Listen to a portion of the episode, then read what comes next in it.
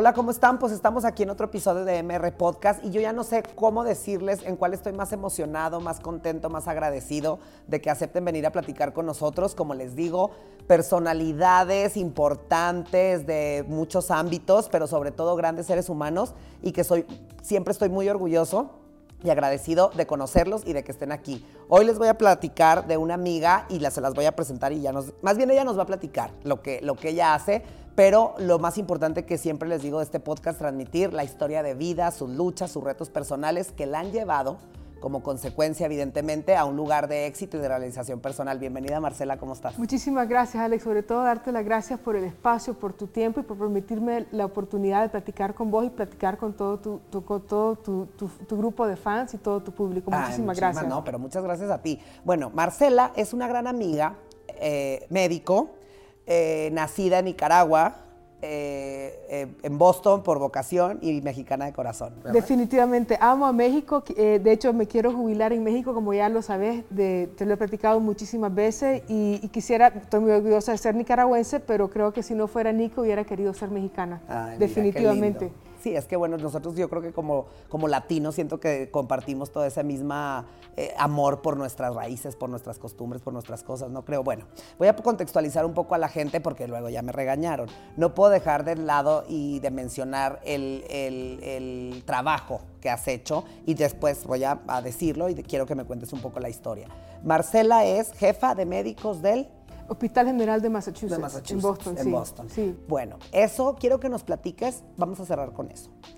Quiero que me cuentes, Marcela llega a Estados Unidos a los 10 años. ¿Y qué pasa? Sí, bueno, yo, eh, como ya hablamos, nací en Nicaragua y a los 10 años, en el año 79, ya pueden calcular que tengo 53 años. Salimos de Nicaragua durante la revolución eh, y llegamos a Estados Unidos en el exilio y pues me quedé. Ya nunca regresé a Nicaragua a pesar de que la amo profundamente. Y pues toda mi educación a partir del cuarto grado de primaria ha sido en Estados Unidos, pero sí, eh, vos conoces a mis padres, Alex, y sabes que vengo de una familia extraordinaria, con padres increíbles, dos hermanos extraordinarios, y pues ha sido, creo que, la gran lotería de mi vida haber nacido en una familia donde siempre hubo mucho amor, mucho apoyo. Mi papá y mi mamá toda la vida me echaron todas las porras del mundo y crecí con mucha confianza a pesar de ser mujer en un entorno de una familia latina. Mi papá es libanés eh, y pues a, poca distancia uno pudiera asumir de que siendo la mujer en la casa, la única hija, me iban a, atribuir toda una infraestructura social condicionándome a los atributos o a las responsabilidades más tradicionales de la mujer. Pero desde muy poca, desde muy chiquita quería ser médico. Mis papás fueron los que me dieron más ánimo, me echaron más porras y creo que ha sido obviamente una relación fundamental en mi vida eh, y, la, y creo que el éxito que he tenido como persona, no como profesional, sino como persona, de, tener un, tratar de tener un compás moral, de tener valores a los cuales me aferro y trato de vivir mi vida conforme a esos valores, se lo debo 100% a mis padres y también el amor que tengo por la América Latina y por este país. Oye, pues qué padre. Y me gusta mucho porque como te conté de la, de la onda esto de los chavos, creo que es muy importante porque luego vemos mucho los fines, ¿no? El yo quiero ser presidente, yo quiero ser director y yo quiero ser tal. Pero creo que a mucha gente nos falta mucha información sobre el camino, el sacrificio que se vuelve eh, disciplina, ¿no? Que más allá de sufrirlo, sabes que es parte, como dices tú, ir cargando en tu maleta todas estas herramientas de decir, eh, mi entorno familiar es bueno, entonces lo aprovecho, ¿no? Pero el, reto personal, por ejemplo, tú, me encanta que lo digas porque ese es un tema que debe de decirlo una mujer. Eh, latina, inmigrante, mujer, ¿no? Sí. Contaste afortunadamente con el apoyo de tu familia, pero ¿qué crees que tú como profesional tenías dentro desde joven que te hacía luchar por tus sueños y aprovechar toda esta, esta infraestructura que tenías? Yo creo que fundamentalmente era esta, eh, esta visión de que lo que quería hacer, en mi entendimiento, conlleva un gran, de una dedicación y una profesión que está dedicada al servicio y a la responsabilidad. Entonces para mí el tema de ser médico estaba muy vinculado a prepararme de la mejor manera que yo pudiera para que no le fuera a facturar al paciente que no lo podía atender yo bien, porque no me había preparado bien.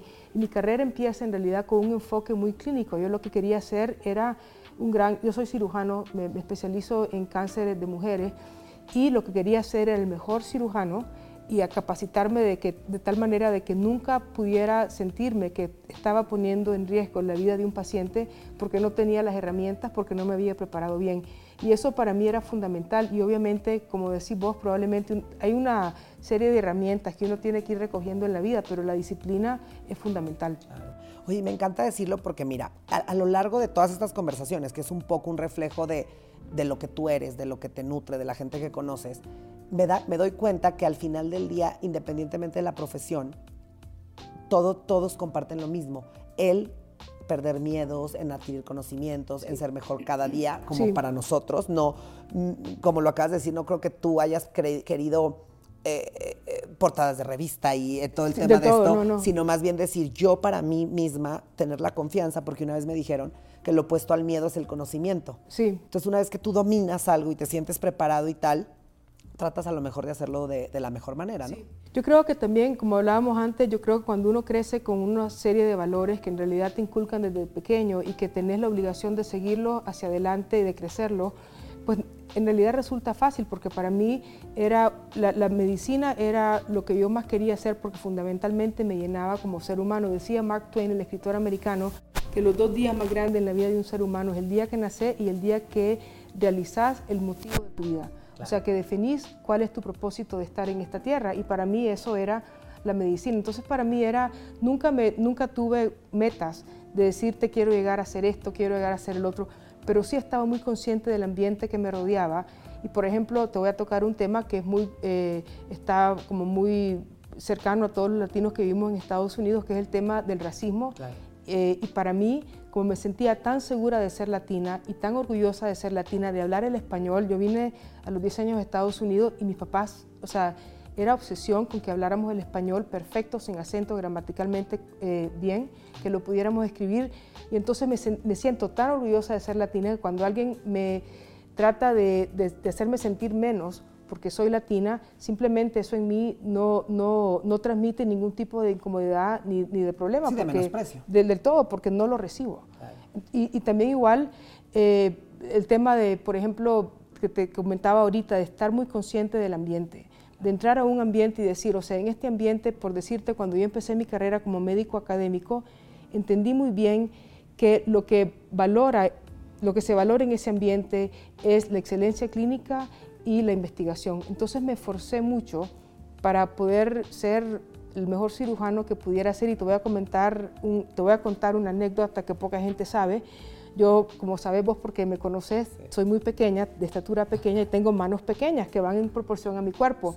Y las herramientas de la cirugía abierta, sobre todo, son herramientas que están diseñadas para la mano de un hombre y me quedan muy grandes.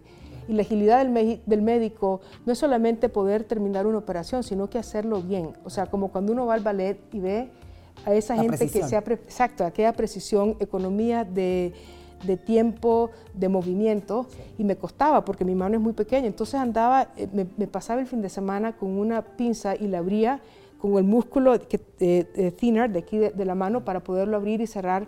Eh, entonces entendí muy bien que tenía que moverme en ese entorno y mis primeros 15 años de carrera fueron en tratar de prepararme en el ámbito clínico y en el, ámbito de investigación para llegar a tener el respeto de la gente que me rodeaba, para llegar, no, sé, no tenía muy claro cuál era esa meta, pero sí sabía que para que te respetaran, para tener un espacio importante, tenías que eh, valerte dentro de lo que ya esa institución definía, definía claro. como importante. Y no era en mí cambiar o sea, para poder llegar a cambiar y poder tener la posición de cambiar, ahorita platicábamos, eh, cuando veníamos juntos, platicábamos de cambiar eh, lo que viene siendo las normas cultural, culturales, ya sea de una institución, de, uno, de, un negocio, de lo que sea. Y me, quedaba claro que para llegar a tener esa influencia tenías que tener valor, o sea, el, de estar valorizado dentro del medio. Entonces yo creo que es importante ubicarse uno y decir, o sea, tengo que llegar a ser lo mejor, pero ¿para qué? Bueno, para hacer un bien, para, en el caso mío, para abrirle puertas a mujeres, para abrirle puertas a latinas y, a, latinos, pero para llegar a esa posición tenés que, tenés que estar reconocido y, estar valorado eh, dentro de ese ambiente que te va a llevar a ese, a ese sitio. Claro, yo siempre me encanta que lo digas porque he tenido una idea sin, sin, usando la analogía, sin afán de destrucción de lo, que de lo que es el caballo de Troya. Sí. Yo siempre he dicho, bueno, si estás criticando cualquier giro, cualquier sector, cualquier eh, eh, orden cultural, ¿por qué no tú eres el pionero, ¿no? En llegar ahí y tú cambiar, ¿me explico? O sea, porque luego es muy fácil criticar al director de médicos del Hospital General de Massachusetts y dices, bueno, si no te gusta cómo funciona, porque tú no te esfuerzas en llegar aquí y una vez tú en esa posición de respeto, porque te ganas el respeto con la admiración, con tu trabajo, yo creo que ese tipo de, de lugares eh, hay otros que, te pueden dar fácil y que dicen que el compadrazgo, hay, hay unos que no, que inamovible es que tú tengas que estar preparado y que, y que la excelencia y el respeto que se gana sea en función al trabajo, al conocimiento y al esfuerzo que has puesto. Entonces digo, es un poco la analogía que digo, es que el cambio tendrá que ir de aquí para allá, ¿no? no Definitivamente. Sí, yo creo que mediante va dando el ejemplo, la gente, o sea, te va siguiendo. Yo creo mucho, por ejemplo, de que aquí estamos todos para servir. O sea, yo, yo no trabajo ni nada más ni nada menos que para 3.200 médicos. Yo soy su empleado y también soy empleada de los pacientes que atendemos en el hospital. Entonces, si partir de esa, de, esa posición de que el puesto me lo, me lo dieron, te lo quitan igual. Entonces, ¿de qué le podés sacar ventaja al puesto? No para un fin personal, porque ese fin, ese fin tiene un, fin un, futuro muy limitado, pero simplemente es empezar a abrir puertas y no solamente abrirlas, sino que tomar a alguien de la mano y jalarlos hacia adentro. Eh, porque ese es el legado que tenemos, que creo que dejas en tu vida, es a cuánta gente ayudaste y qué cambiaste en tu entorno, que dejaste un mundo mejor. Yo creo que es muy importante tenerlo claro, eh, sobre todo si podés hacer el bien y nadie te está viendo, tiene mucho más valor. Claro, totalmente. Y aparte son los que dicen ahora los héroes anónimos, ¿no? Que eh, todo este tema de los podcasts que, eh, podemos ya a la distancia bendecir un poco el tiempo de la pandemia, que nos hizo reflexionar en muchas cosas, darle importancia a otras.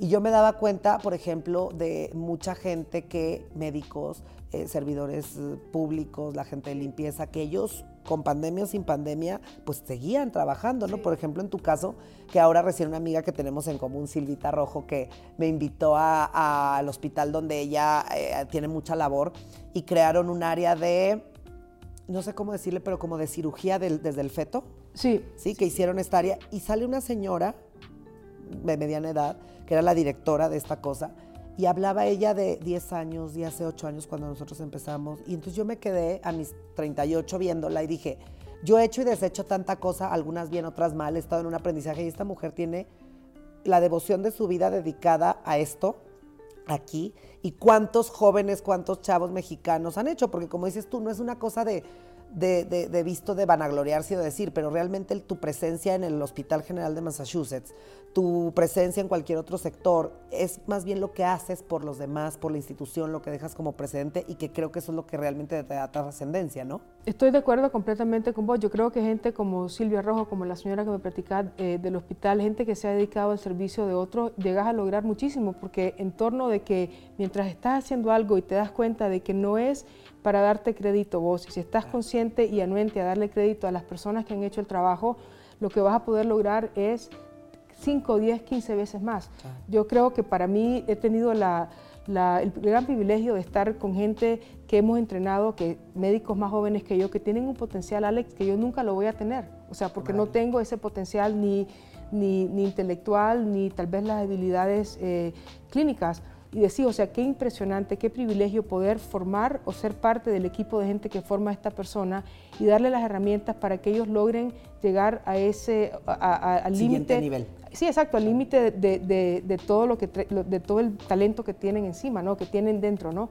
Y eso yo creo que si estás anuente a empoderar a la gente sin que te importe quién se lleve el crédito, yo creo que para mí, o sea, te digo que es lo que más disfruto en mi vida porque siento que, eh, o sea, me la estoy disfrutando muchísimo, ¿no? O sea, cuando digo, o sea, wow, qué increíble poder estar en el entorno de esta persona y darle la oportunidad de que siga hasta donde los límites permitan. Claro, y eso es fascinante, por eso te digo que me emociona mucho la campaña que te conté de los chavos, porque en teoría, que no podemos todavía decir mucho, pero lo que vamos a hacer con amigas como tú y con gente brillante que tiene mucho que compartir, más allá de lo que pueda, pueda ganar o, aportar, es lo que tiene que compartir, ¿no? Lo que se va a, compartir y que esas mentes inmaduras todavía esas edades puedan tener como noción de estos temas, ¿no?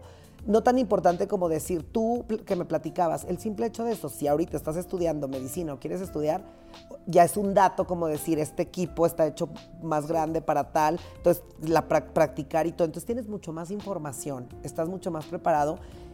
Y lo que yo me di cuenta es que necesitan información y preparación para vivir.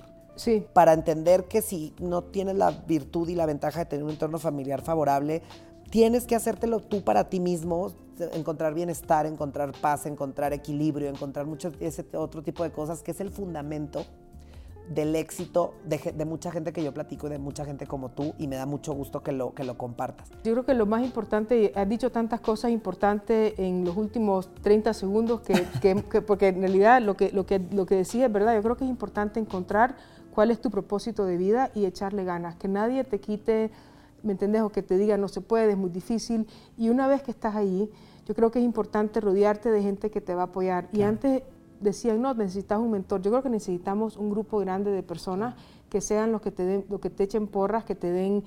Y, y diferente gente van a llenar diferentes necesidades y espacios en tu vida. Y sobre todo, yo creo que en la vida, siempre lo he dicho, que, que, caerte es inevitable y levantarte es indispensable.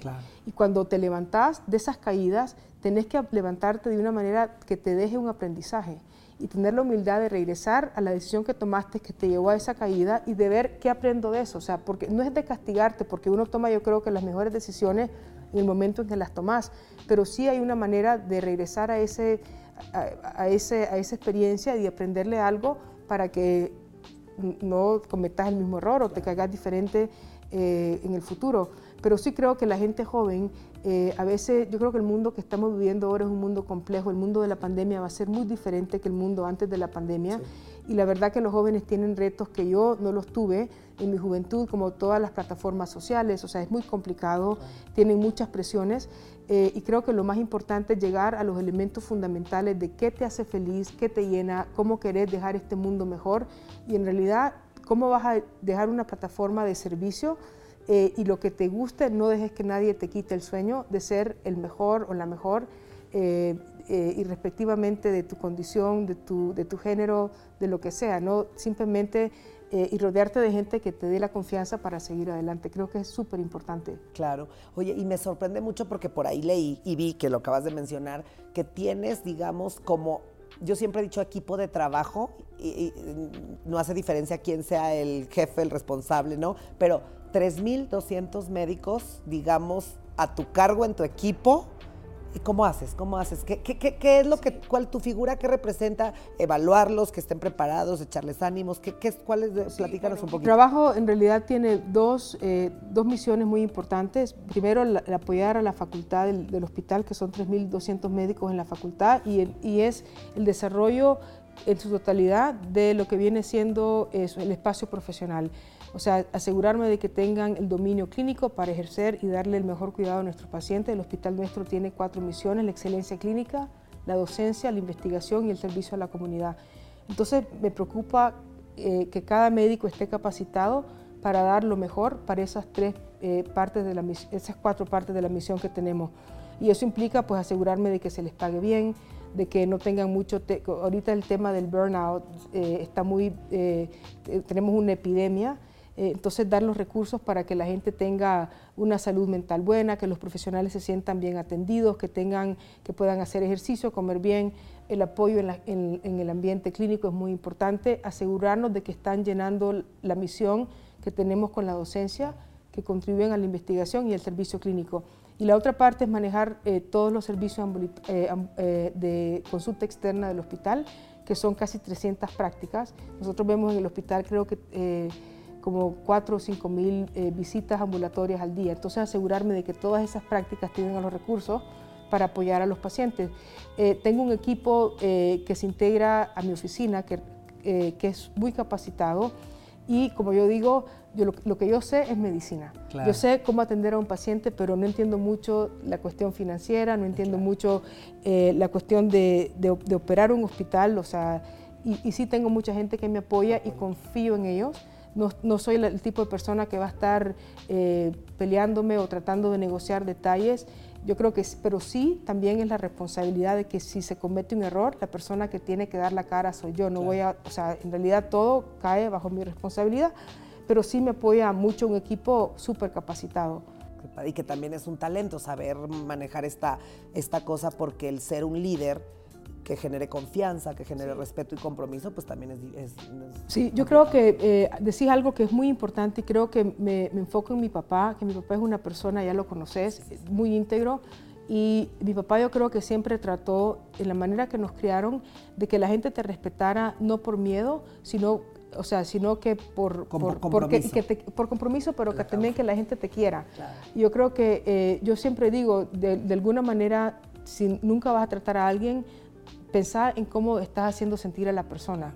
yo creo que eso es muy importante. Siempre la persona puedes, pero puedes corregir, puedes eh, dar un feedback, o sea, porque sí, lo, como, como líder, como jefe, como compañero, tenés que, darle a la persona, o sea, se merece la persona la honestidad de, reflejar, o sea, una experiencia que tal vez no, no estuvo bien manejada, pero hacerlo siempre con el respeto que todo ser humano nos debemos. Yo creo que eh, eso para mí es, muy importante y creo que esa lección de vida se la debo a mis padres también. Claro. No, y aparte, te digo, es una educación que dicen que es la de antes, pero creo que debería ser la de siempre. Nosotros, por ejemplo, yo uso mucho aquí que somos compañeros de trabajo. Cada quien tiene responsabilidades diferentes, pero es un equipo, ¿no? Y siempre también digo que hay dos maneras de hablar con la gente, con amor o con respeto.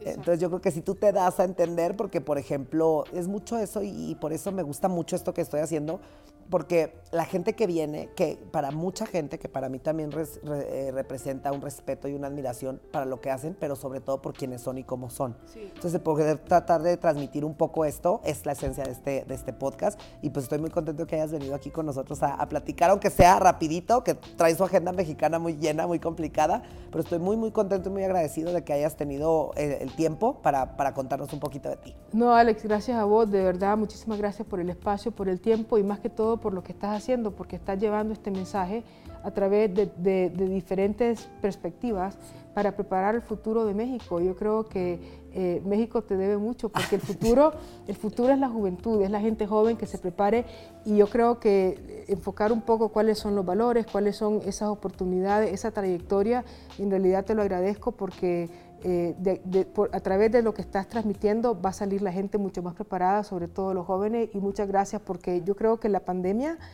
eh, nos ayudó a ver eh, tal vez donde necesitamos como seres humanos de enfocarnos más. Yo creo que la juventud se merece toda la entrega, toda la dedicación y toda la guía que le podamos dar como adultos. Yo creo que es nuestra gran responsabilidad y te agradezco en nombre de todos los jóvenes tu trabajo y tu labor y muchas, muchísimas gracias por el espacio y por tu tiempo. No, hombre, a ti por venir y pues bueno, luego otra vez que vengas a México, que eres ferviente admiradora y, y, yo a, nombre de, mi país te, te, agradezco el cariño que le tienes y pues esperemos luego después echarnos otra platicada a ver de qué tema.